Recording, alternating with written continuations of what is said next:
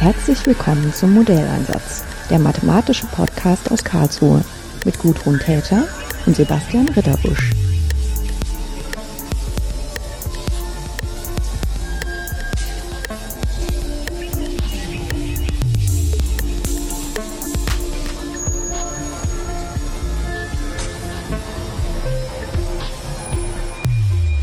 Schönen guten Tag, Herr Galistl. Guten Tag. Das ist voll schön, dass Sie heute noch einen kurzen Stopp hier in meinem Büro einlegen, bevor wir gleich einen Vortrag hören, hören würden zu der Subbedingungen beim Stokes-Problem. Mhm. Und ähm, wir hatten das zwar schon so ein bisschen ähm, lange abgesprochen, dass wenn Sie den Vortrag halten, wir vielleicht auch ein bisschen Zeit für den Podcast einplanen sollten. Aber wie das immer so ist mit guten Plänen, da kommen dann immer andere Sachen. Deswegen wird es heute ein bisschen ein kürzeres Gespräch. Nichtsdestotrotz ist es natürlich was, was auch in meiner eigenen Forschung was ähm, total Spannendes ist und auch sozusagen aus meiner Forschung in die Lehre hinein immer so eine spannende Sache ist. Deswegen vielleicht mal so ganz flapsig gefragt, ähm, was ist denn die Impfsubbedingung und wozu ist die gut? Ja, die Impfsubbedingung ist äh, erst einmal eine klassische Bedingung, um lineare Sattelpunktprobleme zu verstehen und im Wesentlichen einfach ein, ein Kriterium, um zu prüfen, wenn man ein ähm, elliptisches Problem unter einer Nebenbedingung analysieren und diskretisieren will, eine Bedingung, um festzustellen, ob dieses äh, Problem wohl gestellt ist. Hm. Jetzt sind da schon gleich so mehrere Sachen rein hm. verpackt, die mir gleich auffallen, weil das ist manchmal sitzen hier auch Studenten und dann frage ich die immer schon so, warum haben wir denn jetzt Lex Milgram eingeführt und so und dann stellt sich immer raus, es ist eben total praktisch einerseits, um festzustellen, ob dieses Problem in der sozusagen analytischen Sicht, also wenn ich es mir als Gleichung angucke, ob es eine Lösung hat, aber eigentlich wollen wir ja Numerik machen und an Numerik hilft es auch. Richtig. und das ist, äh, das ist einfach so eine total äh, schöne Stelle, wo sich dann Numerik und Analysis mal so richtig offiziell auch die Hand geben. Das stimmt, ja. Ja. Jetzt hatten Sie auch gesagt, Sattelpunktproblem. Inwiefern wird denn das, ähm, also wie muss man sich das vorstellen, dass das ein Sattelproblem ist und wie kommt das dazu? Naja, also wo das, wo die im Subbedingung jetzt das, das klassisch vorkommt, ist in der Strömung, mhm. Stokes-Gleichungen und da hat man eben einen elliptischen Operator, nämlich im Wesentlichen den Laplace-Operator, aber eingeschränkt auf einem Unterraum des üblichen Sobolev-Raums, nämlich auf dem Raum der divergenzfreien Vektorfelder. Das heißt, wenn man das, die Gleichung als punktweise Differentialgleichung hinschreiben will, kriegt man einen Lagrange-Multiplikator rein und physikalisch ist das der Druck in dem System und der Lagrange-Multiplikator, der stellt eben sicher, dass wir mit unserer Lösung die Nebenbedingungen auch erfüllen. Hm. Das heißt, man hat das tatsächlich wie bei so einem Sattel auf dem Pferd so eine Stelle, wo man, wenn man in, sich in eine Richtung des Variierens bewegt, nach oben weggeht.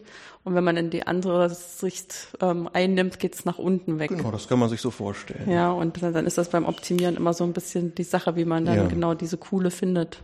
Mhm, genau. Und die Schwierigkeit eben in der Diskretisierung äh, ist eben, dass das ein indefinites Problem ist. Das heißt, man hat nicht wie im Lachs-Milgram-Lemma oder in positiv definierten Problemen in Hilbert-Räumen, dass man, um Stabilität des Operators nachzuweisen, die gleiche Ansatz wie die gleiche Testfunktion benutzt, sondern man muss eben äh, die entsprechende Testfunktion wohl überlegt auswählen. Es ist immer so dieses, ähm, der eigentliche Testraum ist erstmal zu klein. Hm. Und da muss man gucken, wie viel man dazu tut, damit es dann groß genug ist, aber nicht zu groß. Hm. Ich meine, so ein bisschen die Vorstellung, also auch so die anschauliche Vorstellung bekommt man ja schon, wenn man sich das wirklich so als Sattelpunkt vorstellt, dass es eben nicht so richtig beschränkt ist. Also so im, in dem Sinn, dass es sowohl nach oben als auch nach unten so ähm, weggehen kann und man dann deswegen nicht gut sichern kann, dass es auch stabil bleibt. Ähm, diese Subbedingung, was wird denn da, also was da drin steckt ja, dass in der einen Richtung wird ein Infimum, in der anderen Richtung wird ein Supremum gesucht, was man sich, wenn man jetzt sich nicht unbedingt mit den mathematischen Begriffen bis ins Detail auseinandersetzen will, so was ähnliches ist wie ein Minimum und ein Maximum. Mhm. Also in der einen Variable wird minimiert, während die andere Variable äh, auch variiert, aber in der Richtung ein Maximum gesucht wird. Ähm, in welcher Kombination äh, taucht denn das für das Stokes-Problem dann auf? Für das Stokes-Problem ist das so, also man kann Inf und Sub sich genau als Minimum oder als Maximum vorstellen oder auch als Quantoren. Genau. Für, je, für jedes existiert ein. Und die Analysis 1 Lehrer hören jetzt gerade alle mal ein bisschen weg. Genau. genau. Aber es hilft erstmal so als Kann man sich allererstes. vorstellen, man muss ja. im Wesentlichen nachweisen, also die Subbedingung ist erstmal funktionalanalytisch ein Kriterium, Hm. was einem dann Stabilität eines Problems in einem Produktraum liefert. Jetzt haben wir also in einem Produktraum zwei Faktoren. Wir haben einen Raum, der im Stokes-Problem physikalisch der Raum der zulässigen Druckvariablen ist und einen anderen Raum, der die Geschwindigkeiten beschreibt. Und jetzt sagt eben die Subbedingung, für jeden, für jedes Element in unserem Druckraum muss es ein Element im Geschwindigkeitsraum geben, derart, dass die Divergenz dieses Elements wieder den Druck ergibt. Das ist eine algebraische Bedingung soweit. Und dann kommt die Analysis ins Spiel. Nämlich muss es auch eine beschränkte Operation sein. Das heißt, wir müssen dann auch die Norm des Geschwindigkeitsfelds, das wir gefunden haben, beschränken können durch die L2-Norm unseres Drucks. Und die Konstante, die dazwischen ist, ist genau das Inverse dieser Inf-Sub-Konstante. Ja, ein Problem, was ja auch ein bisschen da drin ähm, versteckt ist, ist, dass ich ja in der Gleichung selber habe ich nur den Gradienten vom Druck. Das heißt, eigentlich über den Druck an und für sich weiß ich nicht so richtig. Ne? Ich, das kann immer noch sich um Konstanten unterscheiden, aber ich, ich muss das irgendwie festklopfen. Genau. Die kanonische Wahl ist, wenn man sich über, wenn man sich die Abbildungseigenschaften, kommt natürlich auf die Randbedingungen an, wenn man sich die Abbildungseigenschaften des Divergenzoperators anguckt, wir nehmen die Ver- Divergenz von Vektorfeldern, die auf dem Rand unseres Gebiets Null sind, dann kann man mit dem Gaußschen Integralsatz relativ leicht feststellen, dass dann der Mittelwert der Divergenz über das Gebiet genommen Null ist und das ist dann eben die Konvention, die man auch trifft. Es ist willkürlich, ja, aber die man dann für die, für die Druckvariable trifft. Ja. Ähm, jetzt haben wir schon gesagt, dass das ähm, eine Bedingung ist, die man sowohl analytisch ähm, stellen muss, damit das Problem wohlgestellt ist, und die dann auch numerisch greift. Wie ist denn da diese Übersetzung von äh, analytisch nach numerisch? Ja, die Übersetzung ist in dem Sinne nicht direkt, als eben die Stabilität des kontinuierlichen Systems sich nicht automatisch auf eine Diskretisierung überträgt. Also wenn man jetzt finite Elemente, Galerkin-Verfahren betreiben will und von den Geschwindigkeiten einen äh, Unterraum nimmt, der sich als gut erwiesen hat in anderen Kontexten und man nimmt vom Druck einen Unterraum, der sich als gut erwiesen hat durch seine Approximationseigenschaften, dann heißt das noch lange nicht, dass eben die Kombination dieser beiden diskreten Räume ein diskretes Analogon dieser Stabilitätsbedingung erfüllt, sondern es ist im Gegenteil gesprochen eher eine Kunst, das nachzuweisen und das ist, damit hat sich die numerische Analysis lange beschäftigt, geeignete Paarungen zu finden. Das heißt, man muss für jede Diskretisierung, eben weil das Problem indefinit ist, äh, diese Bedingung im Wesentlichen prüfen. Ja. Ich habe auch immer ganz gerne so diesen Aha-Effekt in der Vorlesung, dass ich dann ein Beispiel zeige, wo man erstmal denkt, das ist so eine elementare Diskretisierung, die tut's auf alle Fälle. Das ist so unverkünstelt. Also was weiß ich, zum Beispiel sowas wie, ich setze an, meine Geschwindigkeiten möchte ich gerne linear approximieren. Dann habe ich also auf jedem Dreieck der Gitterzerlegung meines Gebiets, habe ich dann so eine Facette wie so ein Dreieck und die ähm, kommen dann so zusammen. Und da der Druck ja eine Ableitungsordnung weniger hat, müsste für den auch eine Konstante reichen. Und wenn ich dann so ein äh, Gebiet wähle, was so ein Sechseck ist, äh, das in sechs Dreiecke aufgeteilt ist, dann stelle ich fest, also man kann das unterschiedlich ausdrücken, zum Beispiel, dass das total überbestimmt ist. Genau. Da sieht man, sechs Dreiecke hat der Druck die Dimension 5 Ja. und das Geschwindigkeitsfeld 2 wahrscheinlich. ja. Also das kann der algebraisch schon nicht. Das geht algebraisch hinhauen. schon nicht auf und ähm, das übersetzt sich dann halt auch da rein, dass diese etwas naive Art, den ähm, Genau. finite Elemente-Raum zu basteln, zu naiv ist, weil der eben äh, nicht die Inf-Sub-Bedingungen erfüllt. Genau. Man spricht andererseits ja sogar vom Aufweichungseffekt gemischter Methoden. Also wenn man als ein Ja, gemischt heißt in dem Zusammenhang. Genau, dass man, dass man jetzt verschiedene Ansatzräume wählt für verschiedene Variablen in dem System. Genau, also Aufweichungseffekt von Sattel und diskreten Sattelpunktproblem, dass wir eben nicht mehr für unser diskretes Geschwindigkeitsfeld fordern können, dass es wirklich punktweise divergenzfrei ist. Denn das würde ja heißen, dass der Druck mit den stückweise Konstanten diskretisiert wird, sondern man hat eben eine Aufweichung bei diesen stabilen Methoden meistens, dass diese Divergenzfreiheit nur in einem verallgemeinerten diskreten Sinne dann gilt. ja, verallgemeinert heißt dann meistens, dass man irgendein Integral äh, null setzt und was auch null ist, wenn die Divergenz null ist, aber auch noch in mehr Fällen als da drin. So kann man das sagen. Ja, ich meine, im Endeffekt ist es ja doch meistens so, dass man als, als jemand, der das dann nicht als Kerngeschäft betreibt, einfach nur nachguckt, welche gemischten Methoden das mhm. erfüllen. Und wenn man ähm, irgendwie ein bisschen naiv rangegangen ist und stellt fest, das funktioniert nicht, dass man dann den Verdacht bekommt, das liegt vielleicht da dran und dann nochmal nachrechnet. Ähm, oder auch wenn man zum Beispiel auch, ich habe das Gefühl, dass die Ingenieure lieben trotzdem diese naive und manchmal klappt es ja dann trotzdem. Ne? Ja. und wenn das dann in die Hosen geht, dass man irgendwas hat, wo man sagen kann, ja, das verletzt aber genau dieses mhm. Kriterium und das ist halt auch zentral und dann glauben die einem eher, dass das so vielleicht nicht geht. Richtig. Die Ingenieure haben natürlich andere Tricks. Ja, ja. ja die filtern dann instabile Moden bei den Drücken einfach raus mhm. und dann funktioniert das anscheinend für, für viele Fälle. Mhm. Äh, die Mathematiker haben da andere Visionen. Ja. Ich meine, was ja auch immer so ein Zeichen ist, dass so ein bestimmtes Kriterium so ein bisschen so eine zentrale Rolle spielt, also dass man dem sich auch von verschiedenen Seiten nähern kann, ist ja, wenn das auch mit unterschiedlichen mathematischen Namen, also Mathematikernamen in dem Fall belegt ist. Also es ist auch bei uns immer die LBB-Bedingung, Ladichenskaya Babushka Prezi, und da lässt man dann wahrscheinlich auch schon noch ähm, etwas weniger bedeutende als die nur wirklich absolut zentralen Figuren ja. weg. Das heißt, es ist dann auch immer so dieses, äh, dass es in unterschiedlichen Stellen der Welt irgendwie dran war, ja. Äh, das zu finden. Ja. Genau. Äh, was ist denn an, an den Sachen jetzt im Moment noch spannend äh, rauszufinden? Also womit ich mich in letzter Zeit beschäftigt habe, und das ist eine Frage, die erst in den letzten Jahren aufgetreten ist, ist, wie man diese Subkonstante des kontinuierlichen Systems numerisch ausrechnen kann. Also es könnte sein, dass man sich jetzt für die Stabilität des Problems interessiert, in der Weise, dass man, dass man auch wissen will, wie groß diese Konstante ist. Spielt in verschiedenen Kontexten eine Rolle, entweder wenn man sich jetzt für gewisse Stabilitätskonstanten in der Strömungsmechanik oder in der Elastizität interessiert oder auch wenn man numerisch a posteriori Fehlerabschätzungen haben will, in denen alle Konstanten bekannt sind, dann interessiert man sich eben für diese Stabilitätskonstanten.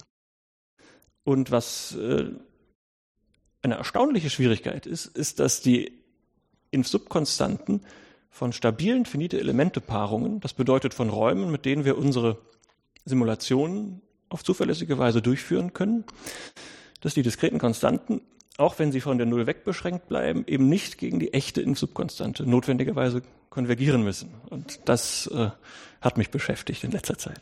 Ja, weil das ist rüttelt auch so ein bisschen an dem Optimismus, den man so hat, ne? Ja, das kann man so sagen. ja, weil man hat so das Gefühl, dass da hat man sowas gefunden, was so ganz im Zentrum von so einem Spinnennetz ist, also was so ganz verbürgt ist. Mhm. Und das müsste dann eigentlich sich auch gutartig verhalten unter solchen ja. äh, approximativen Ideen.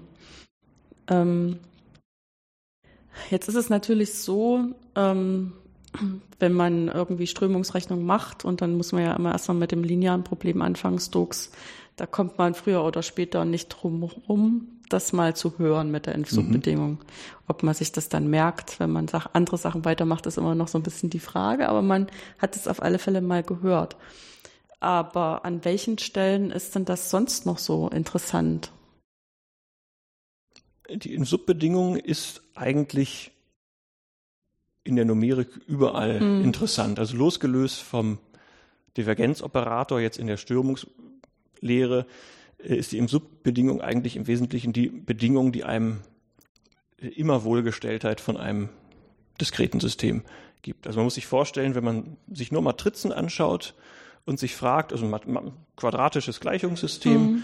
hat das eine Lösung oder hat das keine Lösung? Und wenn ja, in welcher Weise hängt die Lösung des linearen Gleichungssystems jetzt von der, äh, von der rechten Seite ab? Ja, also wie stark ist das störanfällig? Dann ist genau die äh, in Subkonstante der Matrix eben eine Größe, die einem über die Stabilität was aussagt. Und im Rahmen von Matrizenrechnung nennt man das dann eben auch den kleinsten singulären Wert der Matrix.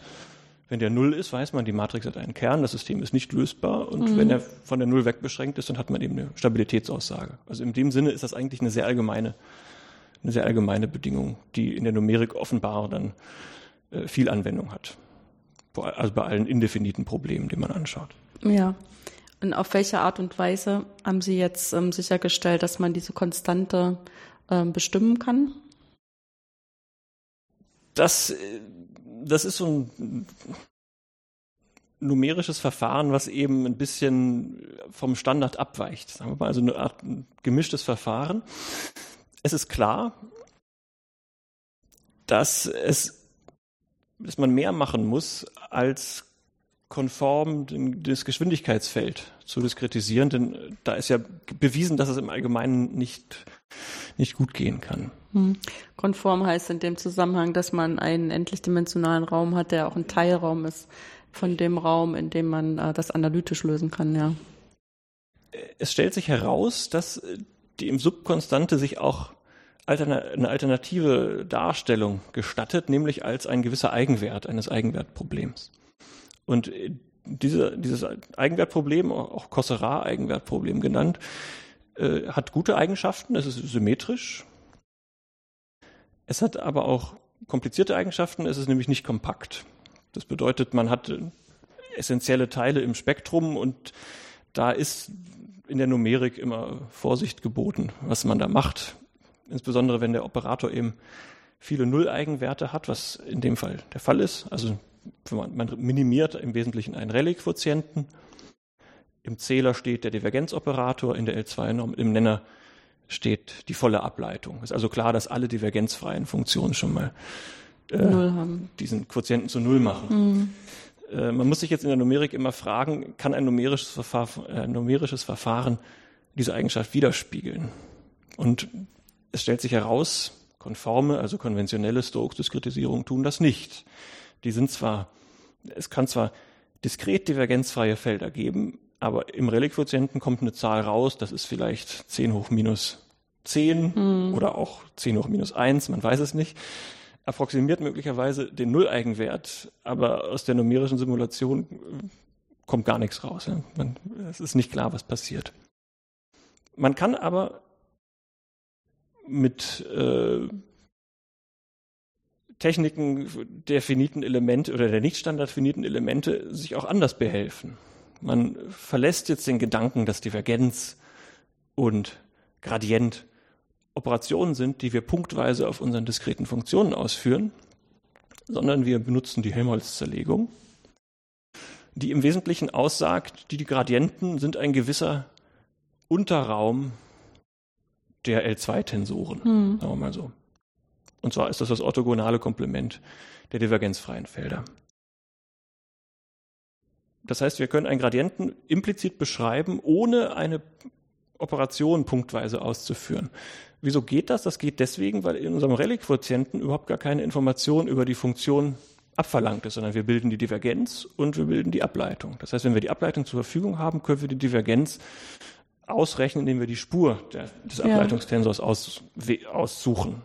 Das heißt, wir können implizit gleich mit Gradienten rechnen. Und es stellt sich raus, wenn man so rechnet, dass man das diskret sehr gut nachmachen kann, weil man im Kontext von gemischten finiten Elementen sehr gut versteht, wie man äh, divergenzfreie Felder mit schwächerer Regularität äh, beschreibt, nämlich durch Raviatomar-Elemente beispielsweise. Mhm. Ja, das ist das, ähm, da zahlt sich dann nochmal aus, dass man in der strömungsfinite Elementtheorie immer so um diese heilige Kuh der Divergenzfreiheit in den entsprechenden Abschwächungen mhm. rumtanzt, weil man das so ungern verliert, weil das so, so eine schöne Struktur gibt, mhm. die ja letztendlich auch genau in dieser Helmholtz-Zerlegung sich auch widerspiegelt, dass man eben die Gradienten dann mehr oder weniger erstmal rausschmeißen kann und ähm, alles divergenzfrei rechnet. Dann hat man erstmal ein Ergebnis und kann anschließend dann die anderen Teile wieder daraus bestimmen. Genau. Nee, das ist ähm, voll faszinierend, finde ich, wie dann wieder so alle möglichen Sachen zusammenkommen. Da bedanke ich mich ganz schön, dass Sie sich die Zeit für das Gespräch genommen haben. Ja, sehr gerne. Genau, und freue mich schon auf den Vortrag, in dem ich es dann auch nochmal ganz genau erfahren kann. Ja, vielen Dank.